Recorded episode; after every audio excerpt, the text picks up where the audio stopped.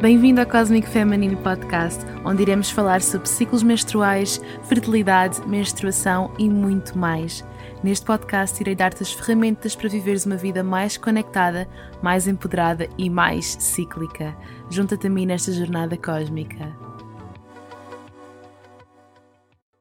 Olá, deusas! Bem-vindas a mais um episódio do Cosmic Feminine Podcast. Eu hoje vou falar-vos sobre como podem monitorizar o vosso ciclo menstrual, ou pelo menos como começar. Vou dar-vos assim algumas luzes para vocês conhecerem melhor o método de percepção de fertilidade, quais é que são os nossos biomarcadores e como é que nós realmente conseguimos prevenir uma gravidez ou alcançar uma gravidez através deste método. Como é que o nosso corpo é realmente o nosso método contraceptivo. Eu gostava de começar por vos ler uma mensagem que eu recebi, uma mensagem de uma seguidora que acho que vai fazer uma boa introdução para este episódio. Por isso, espero que gostem e vamos a isso. Olá Inês, estou há algum tempo para tomar esta iniciativa de enviar uma mensagem. Hoje, durante uma consulta de planeamento no centro de saúde, decidi que tinha que ser agora. Eu sigo o teu trabalho há algum tempo através do teu Instagram, adquiri conhecimentos fantásticos sobre mim e o meu ciclo e o que a pílula que tomo há 4 anos pode fazer-me. Hoje, durante a consulta de planeamento, perguntaram-me logo que método contraceptivo usava. Eu disse que tomava a pílula, mas que no fim deste mês não ia tomar mais. Não tomei vários meses, mas agora voltei a tomar por medo de engravidar. Falei-lhe da minha intenção de adquirir conhecimentos suficientes para utilizar um método de percepção de fertilidade como forma de prevenir uma gravidez. Elas desaconselharam-me logo, falaram várias coisas, sempre a menosprezar esse método e a referir o quão pouco ele é fiável. Eu disse que não me importava e que tinha conhecimento de pessoas que utilizam uh, este método para prevenir uma gravidez, portanto, sem precisar de métodos hormonais. Conclusão: elas aconselharam-me o DIU sem hormonas, porque para elas o método calendário ou combinado, como chamam, não é mesmo nada aconselhável. Mas com tudo o que aprendi contigo, sinto que é o melhor método que existe e gostava muito de aprender como utilizá-lo com eficácia na minha vida. Bem, eu quando recebi esta mensagem, eu revi-me muito uh, nesta mulher que me enviou a mensagem, porque quando eu estava a aprender este método também me aconteceu uma vez uma ginecologista dizer-me exatamente a mesma coisa, que este método não é viável e que era desaconselhado, e eu não tinha tanta informação, mas comecei a informar-me e a perceber que isto não é, muito, não é bem assim. Bem, na verdade, eu, como enfermeira, posso dizer com toda a certeza de que este método não é ensinado nas escolas, portanto, eu fiz um curso à parte para me certificar como instrutora de um método de percepção de fertilidade e percebo que existe muita hum, falta de informação em relação ao que é realmente este método. Portanto, este método não é um método calendário, um método que consiste em basicamente apontar a ovulação para o dia 14. Pronto, partindo do princípio que um ciclo tem 28 dias, eu na minha prática vejo neste mundo da obstetrícia também é muito usado. Assume-se que as mulheres têm ciclos de 28 dias para fazer o cálculo da data de, da última menstruação, para tentarmos perceber qual é a idade gestacional da mulher. E este é um método que ainda é visto como aquele. O método calendário, pronto, é aquele que toda a gente pensa que realmente é tudo o que são métodos naturais, na verdade. Portanto, as aplicações, que a maioria das aplicações, ou mesmo todas as aplicações, tal como o método calendário, elas fazem uma previsão da janela fértil com base na duração dos ciclos passados, apontando para a ovulação como acontecendo no meio do ciclo. Nós hoje sabemos que isso não é verdade, portanto, a ovulação não ocorre sempre no mesmo dia e não ocorre sempre no meio do ciclo, e, hum, portanto, são métodos que não são eficazes.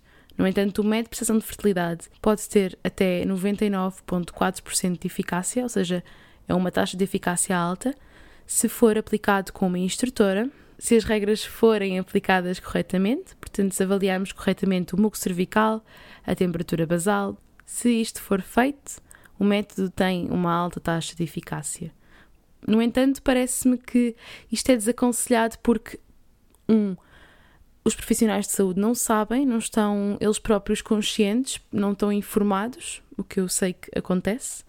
Dois, não há tempo para explicar à mulher numa consulta de cerca de 10 minutos o método inteiro. Não conseguimos explicar este método numa consulta de 10, 15 minutos, quando existem outras coisas a fazer, geralmente numa consulta de ginecologia. O que eu compreendo perfeitamente, porque é assim que o sistema está feito, assim, é assim que as coisas são feitas.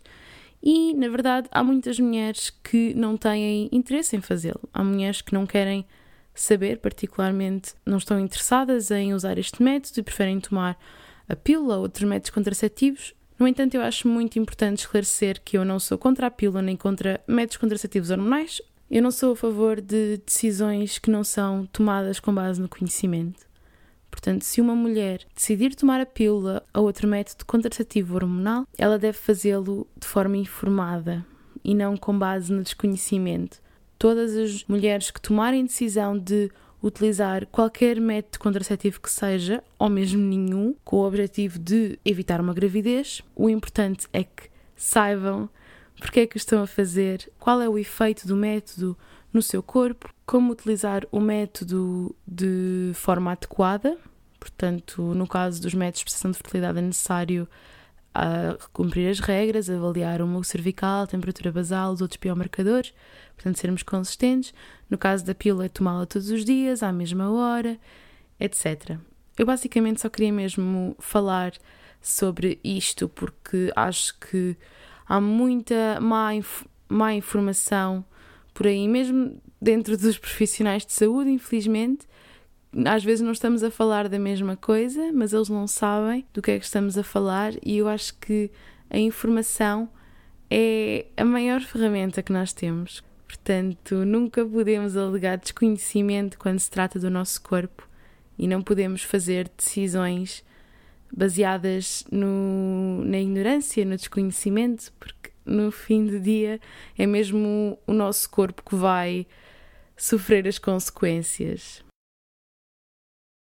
eu decidi fazer deste tema um episódio de podcast porque acho que há mesmo muito para falar sobre isto. E eu recebo imensas mensagens a perguntarem-me acerca deste tema, porque existem várias mulheres que querem realmente começar a conectarem-se com os seus ciclos e até prevenir uma gravidez ou alcançar uma gravidez de forma natural, ou que querem deixar de tomar a pílula enfim, sentem-se muito inclinadas para começar a conectar-se com a sua ciclicidade, mas não sabem como começar. E eu compreendo perfeitamente porque também eu já estive nessa situação. Quando eu comecei a despertar para este universo que é o nosso ciclo menstrual, após ter deixado de tomar a pílula, eu recorri a aplicações uh, para monitorizar o meu ciclo, para mim era o que me fazia sentido, era a única coisa que eu conhecia e infelizmente também eh, recorri a essas aplicações para prevenir uma gravidez. O que sei neste momento foi um erro crasso. Felizmente tive sorte e não aconteceu nada, mas de facto não é the way to go, basicamente. Portanto, não é um método contraceptivo eficaz. Aliás, nem sequer é um método contraceptivo, na verdade. Portanto, eu passei por eh, várias fases, portanto, comecei aos poucos a conhecer o meu próprio corpo, o meu próprio ciclo. Comecei a, a, ler mais livros. No entanto, era uma jornada muito solitária, na verdade, porque eu não conhecia ninguém que o fizesse. Eu sentia-me fora do contexto, sentia que era assim a única no meu círculo de amigos que conhecia uh, o seu ciclo menstrual, círculo de amigas, devo dizer. Por isso, foi também muito por aí que eu decidi criar o projeto Cosmic Feminine, para começar a partilhar a minha jornada, começar atrair pessoas que pensassem um bocadinho como eu, na verdade, e poder ajudar mais mulheres a conhecer esse ciclo menstrual. Portanto, ao início, o meu projeto era mesmo com esse objetivo de apenas conversar e partilhar aquilo que eu estava a aprender, porque realmente comecei a perceber que era um mundo fascinante. O meu ciclo menstrual trouxe mesmo muitas aprendizagens e quando criei o projeto comecei, começou a fazer mais sentido explorar o tema a fundo e comecei então o meu training para ser instrutora de um método de percepção de fertilidade. Portanto, é aqui que eu me encontro. Eu ajudo mulheres então a conectarem-se com a sua ciclicidade Algo que eu notei quando eu comecei neste caminho foi que existiam mesmo muito poucos recursos em português sobre isto.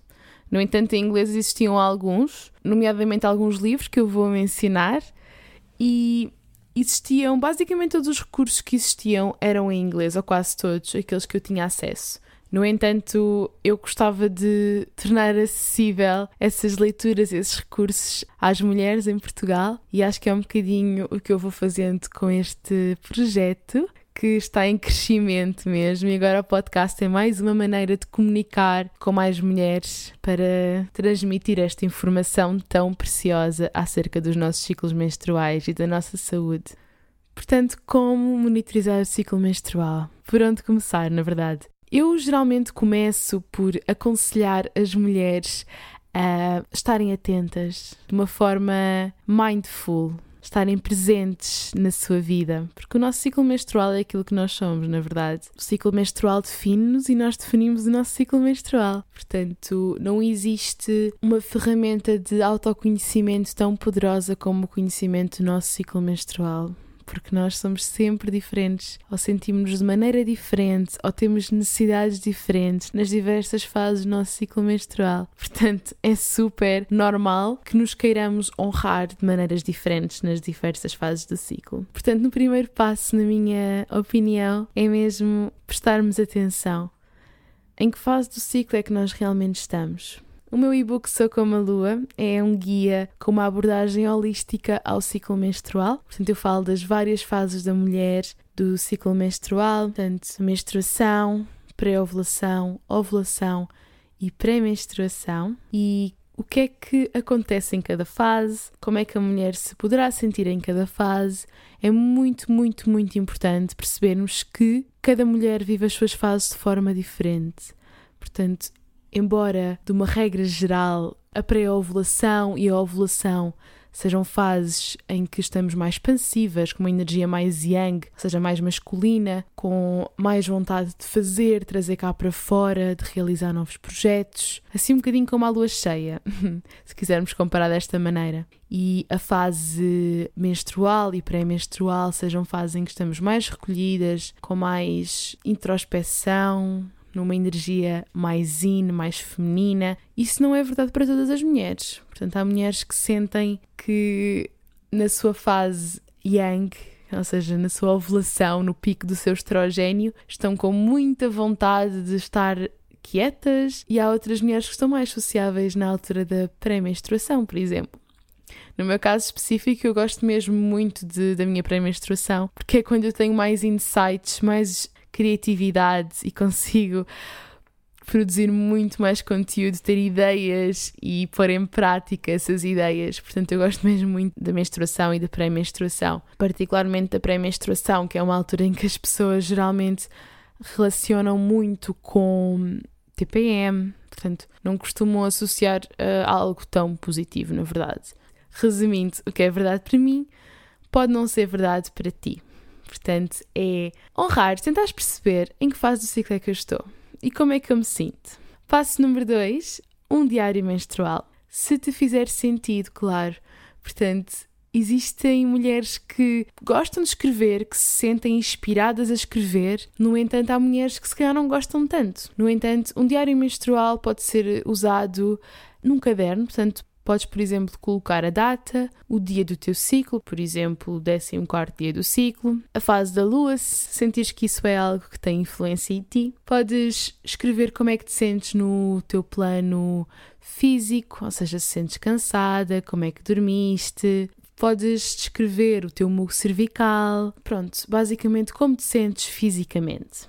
O importante aqui é conseguirmos perceber que coisas é que afetam o nosso ciclo ou que coisas é que são afetadas pelo nosso ciclo. Portanto, o stress, por exemplo, que é algo que afeta o nosso ciclo, e, por exemplo, o humor, que é algo que pode ser afetado pelo nosso ciclo. Podes também descrever como é que te sentes no teu plano emocional, portanto, tem a ver com as nossas emoções, como eu já tinha referido. Por exemplo, estás mais recolhida, ou mais ansiosa, ou mais criativa, ou confiante, calma, feliz, triste, irritada, etc. Portanto, o teu humor. Podes também descrever aquilo que comeste, por exemplo, se tiveste cravings, se comeste açúcar, por exemplo, se tiveste acne, dor abdominal, enfim, vários sinais que o teu corpo te dá que nos podem ajudar a perceber em que fase do ciclo é que estamos, que cuidados é que nós precisamos de ter. Portanto, isto é uma forma também de meditação.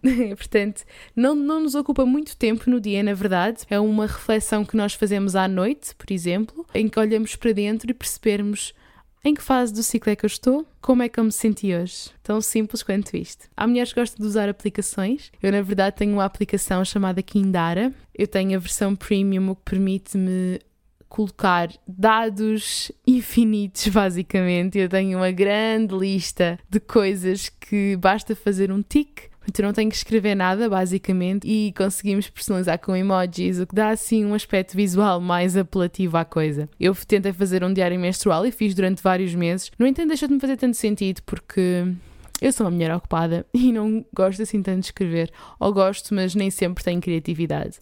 Portanto, o que pode acontecer também com vocês é sentirem que em determinada fase do ciclo têm mais vontade de escrever, sentem-se mais criativas e mais introspectivas, conseguem olhar para dentro com muito mais facilidade do que outras fases do ciclo, em que se calhar só querem mesmo colocar-se lá fora, querem sair, fazer coisas e não olham tanto para dentro.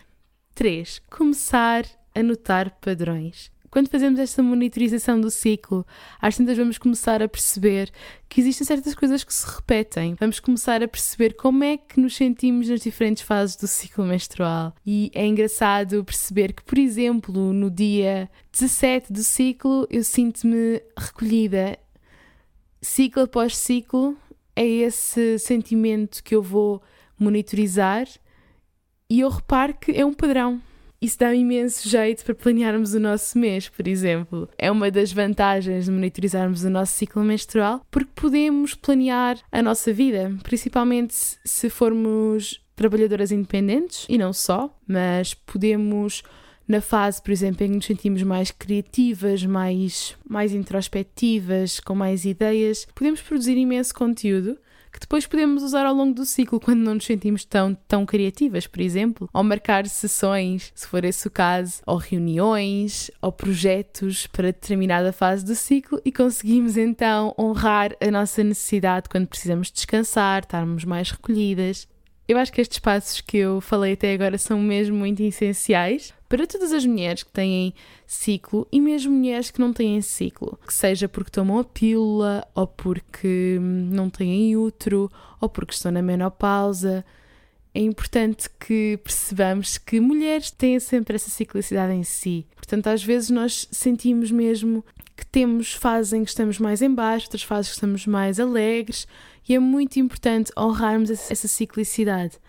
Há mulheres que não têm ciclo menstrual, mas gostam de se conectar com a lua, por exemplo, e é muito importante não, sentir, não nos sentirmos postas de parte apenas porque não temos ciclo menstrual, porque somos todas mulheres e somos todas importantes e especiais à nossa maneira. Para mulheres que querem monitorizar o ciclo com o propósito de prevenir uma gravidez de forma natural, ou com o propósito de alcançar uma gravidez, ou então se querem apenas conhecer a sua saúde, é preciso termos em conta certos sinais. Os biomarcadores do ciclo menstrual são indicadores que o nosso corpo nos dá ao longo do ciclo que nos ajudam a perceber em que fase é que nós estamos.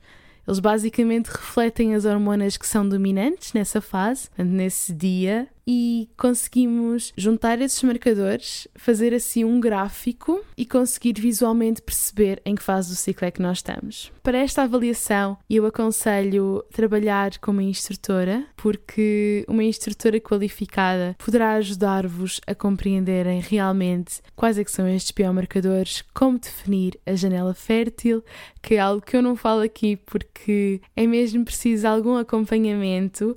Eu tenho às vezes um pouco medo de falar sobre isto porque é um tema sensível, na verdade, porque se houver uma mulher que queira prevenir uma gravidez de forma natural e não recorrer a uma instrutora, pode não perceber exatamente como é que essa monitorização é feita, porque existem regras, tal como em todos os métodos, e é importante que elas sejam seguidas à regra, basicamente, uma redundância.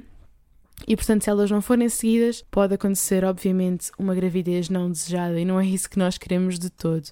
Portanto, para mulheres que querem usar este método, um método de percepção de fertilidade para prevenir uma gravidez ou para alcançar uma gravidez, eu aconselho vivamente a recorrerem a uma instrutora. Portanto, voltando aos biomarcadores do ciclo menstrual, nós temos alguns, temos os primários, podemos chamar assim, como o muco cervical e a temperatura basal, e os secundários, como por exemplo as características do cérvix, alguns sinais que o nosso corpo nos dá, como dor da ovulação, tensão mamária, etc.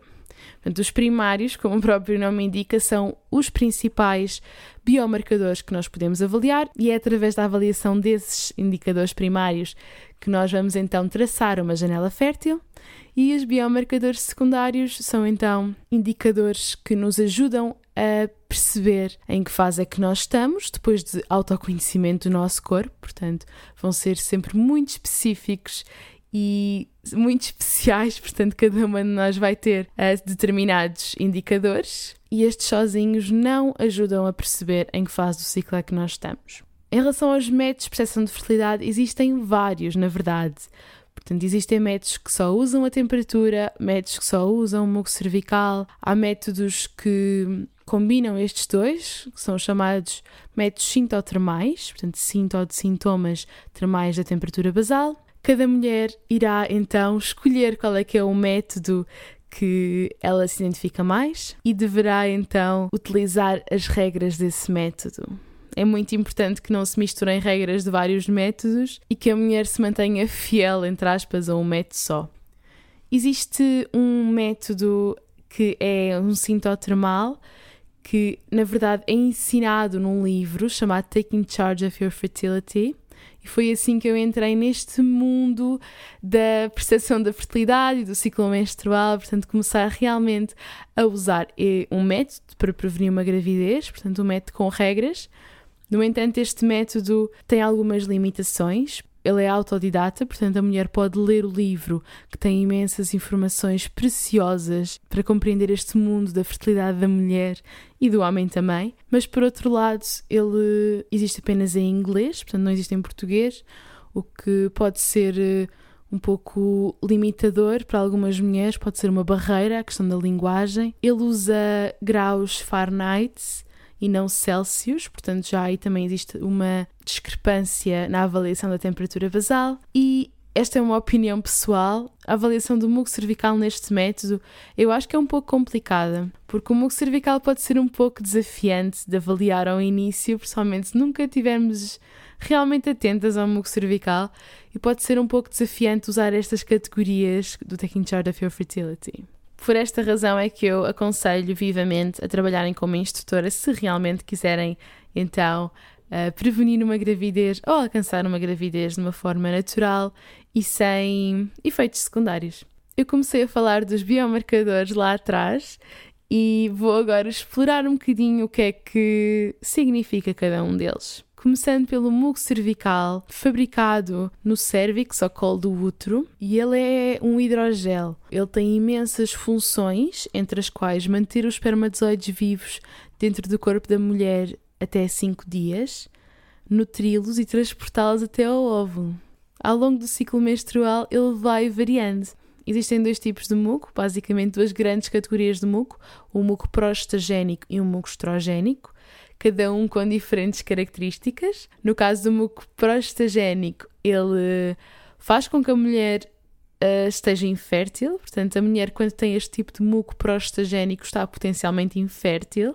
E o muco estrogénico acontece geralmente na fase em que a mulher está prestes a ovular ou na altura que antecede a ovulação. Portanto, nesta altura a mulher está fértil e basta que este muco estrogénico esteja presente para que os espermatozoides possam viver até 5 dias no cérvix e, consequentemente, que aconteça uma gravidez. Pode ser um pouco desafiante conseguirmos perceber as diferentes categorias do muco cervical quando olhamos para o nosso próprio muco. No entanto, com o tempo e com a experiência e com o acompanhamento necessário, torna-se muito mais fácil e a própria rotina de avaliar o muco cervical vai ser feita de uma forma muito natural. Em relação à temperatura basal, a temperatura basal consiste na temperatura do corpo em repouso. Portanto, depois de dormirmos algumas horas, conseguimos avaliar a temperatura basal com um termómetro especial, que é um termómetro de temperatura basal com duas casas decimais, que não é um termómetro de febre, portanto é, é diferente, ele é mais sensível, consegue detectar oscilações muito sensíveis e muito pequeninas, e basicamente a temperatura basal reflete os nossos níveis de progesterona, o que quer dizer que quando a temperatura basal está alta, é porque a ovulação já ocorreu. Claro que existem regras, é muito importante respeitar estas regras e não aconselho que ouçam esta informação deste podcast e se baseiem nisso a prevenir uma gravidez, ok? Portanto, deixo esta nota que é mesmo muito importante. Isto é apenas para referência e conhecimento. Existem alguns monitores de fertilidade que se baseiam na avaliação da temperatura basal. Eu não sou a favor desses monitores de fertilidade para usar apenas com esse intuito, porque eles fazem assim uma previsão dos nossos dias férteis. Eles dizem acender uma luzinha verde, amarela ou vermelha, consoante supostamente quando é que estamos férteis. Isto porque, como eu referi anteriormente, a temperatura basal sobe depois da ovulação. Ou seja, como é que nós conseguimos prever quando é que estamos a ovular? Porque nós estamos férteis no dia da ovulação e cinco dias antes da ovulação. Ou seja, é um pouco estranho. Esses monitores fazem previsões que podem estar erradas, porque a nossa ovulação, como eu falei no episódio 2, ela não ocorre sempre no mesmo dia. Portanto, é perigoso usar estes monitores de forma independente e confiar apenas nas suas previsões. Além de que eu acho que é tão importante nós avaliarmos estes biomarcadores do nosso ciclo com o intuito de nos conectarmos com o nosso corpo, com aquilo que o nosso corpo nos está a dizer e acreditarmos nas nossas previsões. Eu sinto muitas vezes, já partilhei várias vezes este sentimento, que muitas mulheres, e a maioria de nós, das pessoas no geral, confiam mais em algo externo do que propriamente nas suas observações. Portanto, é mais fácil confiar num monitor que nos diz que estamos férteis do que realmente nas nossas observações. E isto deixa-me um pouco triste, na verdade. Por isso, a temperatura basal e o muco cervical, quando usados em conjunto, eles podem nos dar muitas informações sobre o nosso corpo, sobre o nosso ciclo, em que fase é que nós estamos. E porquê monitorizar estes biomarcadores se não quisermos nem prevenir uma gravidez nem alcançar uma gravidez? Se nós quisermos conhecer a nossa saúde, estes biomarcadores dão-nos informações muito importantes.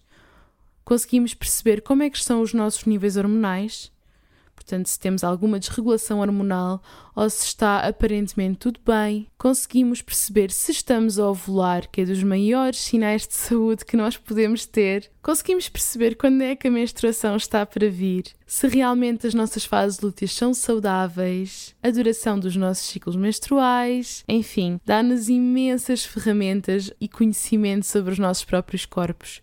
E o conhecimento é empoderamento, sem dúvida alguma. Portanto, resumindo, existem vários sinais que o nosso corpo nos dá, desde o nosso humor até ao nosso muco cervical, temperatura basal, que nos dão indicações sobre a nossa saúde, sobre a nossa janela fértil, quando é que ela acontece realmente. Portanto, nós conseguimos definir uma janela fértil com base nesses biomarcadores. Existe imensa informação que o nosso corpo nos dá diariamente que nós escolhemos ou não ouvir, respeitar e honrar.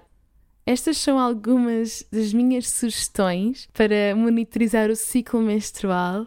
Gostava mesmo muito que partilhasses comigo se existe algo que tu integras na tua rotina para monitorizar o teu ciclo menstrual, como é que tu monitorizas o teu ciclo menstrual, como é que monitorizar o teu ciclo te trouxe respostas e te ajudou a viveres uma vida mais conectada e mais saudável e mais cíclica.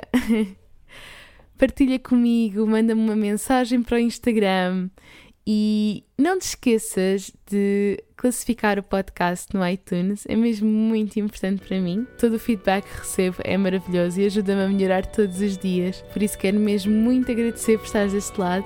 E é isso. Até à próxima!